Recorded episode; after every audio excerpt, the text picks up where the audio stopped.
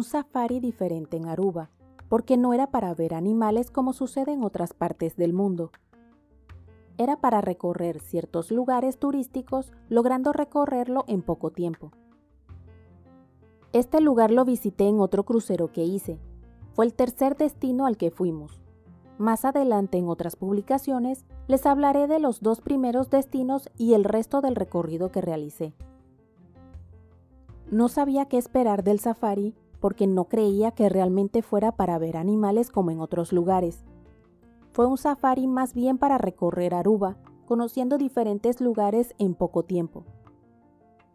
No sabía qué esperar del safari porque no creía que realmente fuera para ver animales como en otros lugares. Fue un safari más bien para recorrer Aruba, conociendo diferentes lugares en poco tiempo. El recorrido se realizó en unos autos todoterreno, muy parecidos a los que se utilizan en los safaris. Sin aire acondicionado, con ventanas de plástico, con mucho espacio para ver hacia afuera y lo necesario para realizar el recorrido sin problema. La primera parada fue para subir a una formación rocosa bastante peculiar y desde donde se lograba ver gran parte de la isla. Una parada turística acondicionada para subir y bajar de ella sin mucho problema. Al llegar me preocupé porque pensaba que había que escalar o iba a ser complicado subir.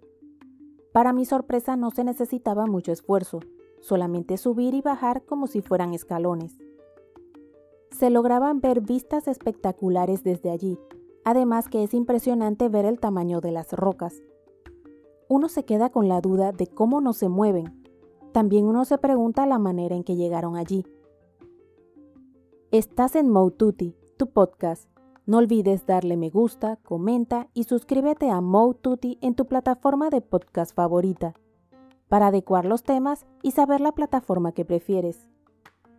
El recorrido hacia el siguiente lugar fue de más aventura, porque no sabía qué esperar. Pasaba el tiempo y poco a poco lo que veíamos a nuestro alrededor era arena y más arena. Lo que más me llamó la atención del lugar fue el puente natural que observamos durante el recorrido. Al llegar no se ve a simple vista, al bajarme y caminar más hacia el mar es que se logra ver. La fuerza del mar y el viento en el lugar me dejó claro por qué es que se observa esa formación tan peculiar. Aunque no tengo idea si se mantendrá por mucho tiempo dicha formación, ya que se notaba que el mar seguía la erosión.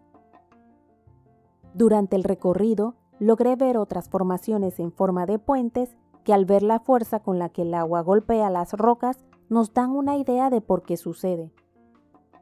Lo que no se podía hacer es caminar sobre el puente para evitar dañarlo, ya que el peso sobre el mismo puede provocar que se caiga antes de que el agua lo haga.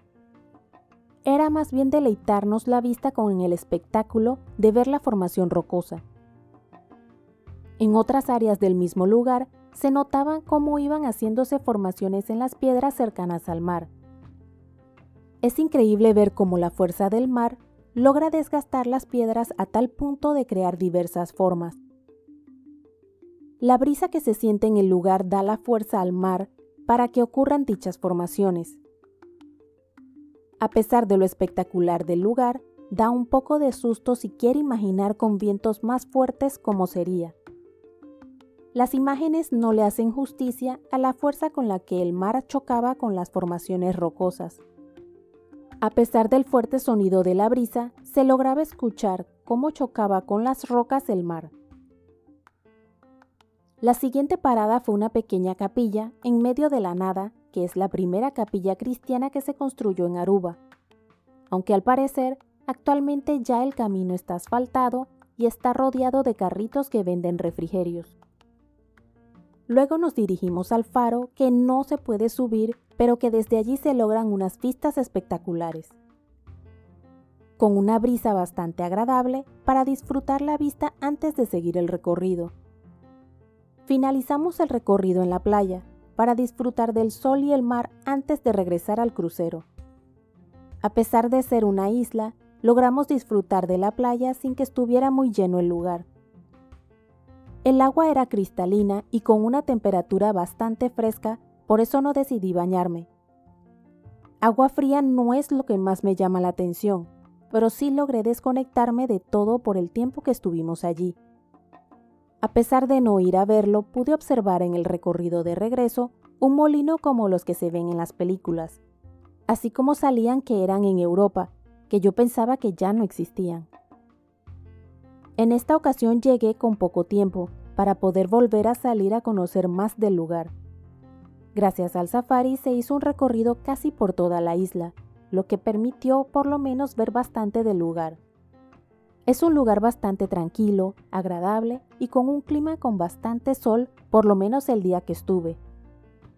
Con todo y el sol, no se sentía mucho calor gracias a la brisa que nos acompañó. Lo agradable de viajar en crucero es que se logran conocer varios lugares en un mismo viaje. Con el valor agregado de no tener que hacer maleta para cada destino, uno hace la maleta de ida y de regreso simplemente. Hay que tener en cuenta que el tiempo está medido y no se puede uno demorar mucho. Por eso si eres de los que les gusta visitar con detalle cada lugar, no es muy recomendable. Es una muy buena opción para conocer lugares que no estás seguro de si te interesarán. Así puedes ver varios y luego podrías regresar al que más te gustó para recorrerlo con calma.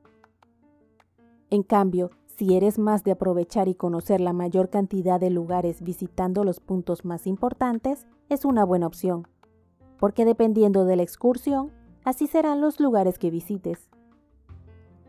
En esa ocasión, solamente tuve oportunidad de volver a bajar para realizar unas pequeñas compras de recuerdos en el mismo puerto. En ese momento no había mucho por visitar cerca del puerto, al menos que necesitaras comprar algo. Lo que había era mucha música, que daban ganas de bailar como es característico por todo el Caribe, lo que alegraba el ambiente en el puerto para realizar las compras con ánimo. Las opciones de excursión son variadas, simplemente uno escoge la que más le agrade. Lo que trato de hacer es que sean excursiones de la misma línea de crucero o alguna que recomienden ellos. Hace toda la diferencia, porque si por alguna razón demoras en llegar al puerto, ellos te esperarían o arreglarían para que no pierdas tu crucero. Porque programan los paseos para no tener dichos inconvenientes. ¿Has visitado Aruba? Comenta lo que más te agradó del lugar y tus recomendaciones para tener más ideas a la hora de ir de vacaciones. ¿Te animas a visitarlo o agregarlo en tu lista de lugares por ir a conocer? Recuerda suscribirte a mi podcast Mo Tutti en la plataforma de tu preferencia indica que te gusta y deja tus comentarios dentro de la cordialidad para adecuar los temas y saber la plataforma que prefieres. Puedes seguirme en mi blog moututi.com, en Instagram, Twitter y Facebook como arroba y en mi canal de YouTube Moututi.